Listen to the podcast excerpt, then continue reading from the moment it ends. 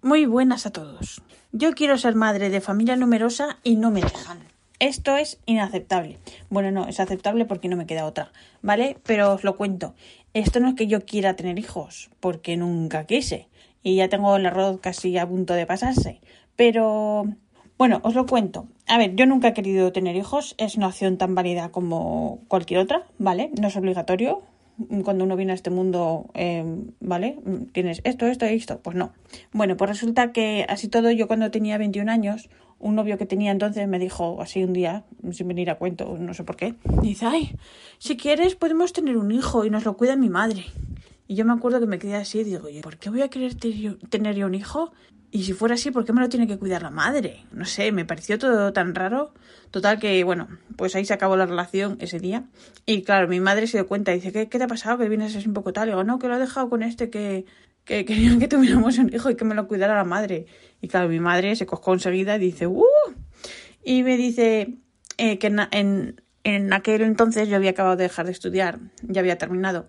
Y me dice, oye, eh, que mis padres tenían unos amigos en Francia, que sus hijas venían todos veranos y yo había ido ya también algunos veranos, y me dice, oye, ¿no te quieres ir a pasar un mes a Francia y así practicas el francés?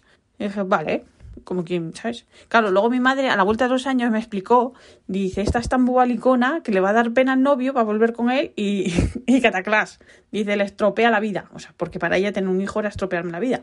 A ver, con 25 años mm, yo también lo pienso, ¿vale? Total, que me fui para Francia para un mes y no volví hasta dentro de dos años y medio.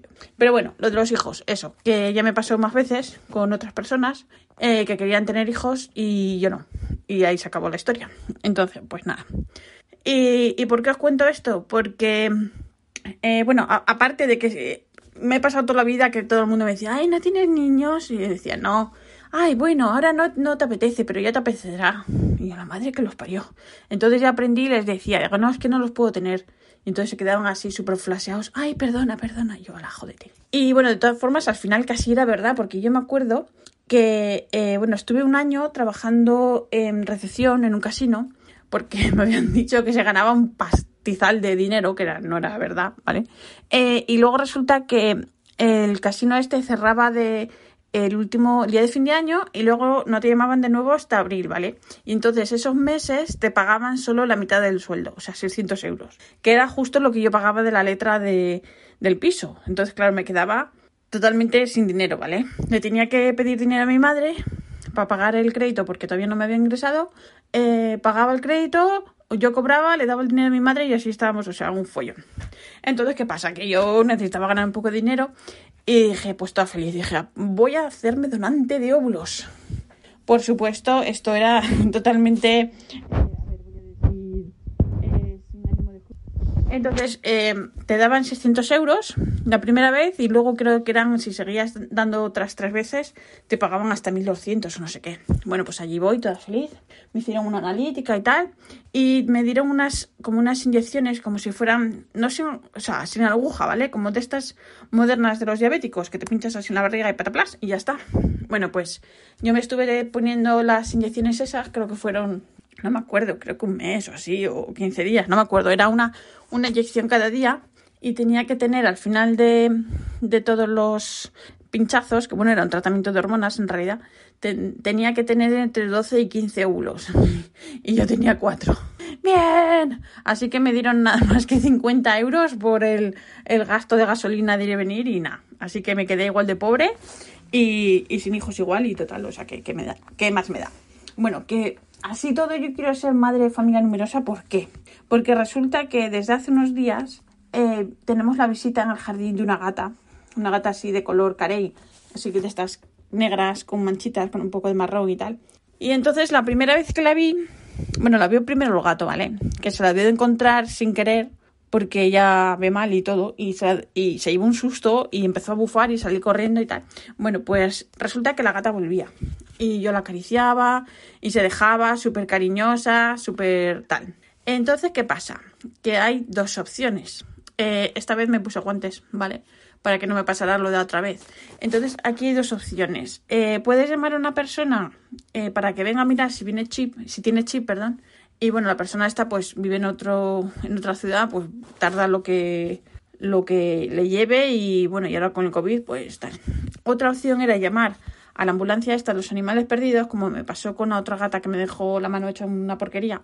Pero claro, no me termino de fiar porque, bueno, a ver, me da pena porque la gata está súper cariñosa y súper buena. Y la ambulancia esta que se los lleva, mm, no tengo yo muy claro que cuánto va a durar la gata. Entonces, pues eso. Entonces, ¿qué pasa? Que el otro día que fui a comprar, entré en un supermercado de estos así de cosas baratas y le cogí un collar para la gata. Entonces, si vuelve sin el collar, me imagino que es que tiene dueño. Y bueno, yo qué sé, si tiene collar, pues, pues yo qué sé. Tampoco, no sé, a ver, aquí no les hace nada a los gatos, ¿vale? Andan por la calle y aquí lo bueno que tiene es que la gente no les hace nada malo, entonces pues son todos eh, súper cariñosos y se dejan tocar y no tienen miedo de la gente. Entonces, ¿qué pasa? Que la gata está súper, súper bonita y súper mona y súper cariñosa y yo ya me estaba haciendo mis planes. Eh, bueno, resulta que hoy vino, estuve toda la mañana con ella en el jardín, salió Rafa y para variar se enamoró de Rafa. Yo allí mirando y mm, diciendo traición, traición. Y bueno, yo ya estaba haciéndome ahí pues la ilusión, como siempre, yo montándome mis películas. Pero eh, mientras tanto, nuestro gato estaba durmiendo encima de la impresora, que tiene ahí un cojín allí duerme toda la mañana. Pero ¿qué pasa? Que a la una o así se despertó, empezó que quería salir, la gata estaba fuera, eh, lo subí un poco más alto para que viera la gata a ver qué eso, bueno, se puso a chillar como un loco, ¡guau! Que me imagino que quiere decir, mm, la mato, quitarla de ahí, que no la quiero ver bueno, pues se puso bastante, bastante mal. Entonces, ¿qué pasa? Que lo suyo sería em, eh, tenerlos separados, ¿vale? Pero claro, eso es cuestión mínimo de un mes, tenerlos separados, que vayan compartiendo el olor y tal. Pero ¿qué pasa? Que nosotros no tenemos eh, un sitio donde tenerla cerrada. ¿Por qué? Porque ninguna de las puertas cierra bien.